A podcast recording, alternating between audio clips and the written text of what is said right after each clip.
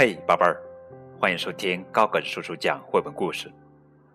今天给你们讲的绘本故事名字叫做《麦先生的旅行》，献给给了我这个心灵故事的纽西、帕皮卢、吉利斯、蒂博，献给我的母亲劳朗斯、拉克、瓦勒森。这是由汪芳翻译的作品。自从儿子死了以后，麦先生就放下了一切，带上儿子的泰迪熊和一把椅子去旅行了。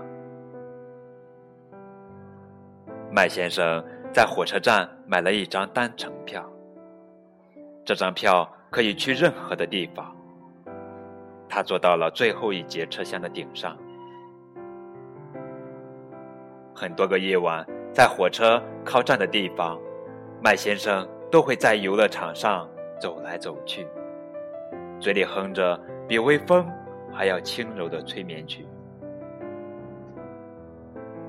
麦先生也去看马戏，每一次马戏结束后，观众们都会笑着离开了。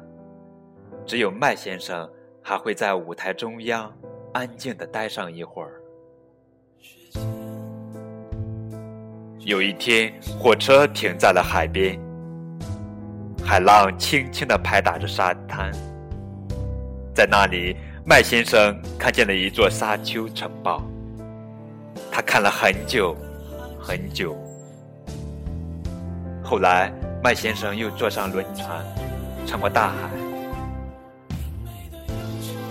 每个停靠码头的夜晚，他都会站在人群里，看着远远的地平线消失在暮色中。麦先生走遍了全世界，每一个城镇，每一个村庄，每一条街道，每一条小径，都留下了他的足迹。人们邀请他去家里做客。他会在那里待上一会儿，分享片刻的欢乐。在世界的尽头，麦先生遇到了一个男孩。男孩哭着告诉他：“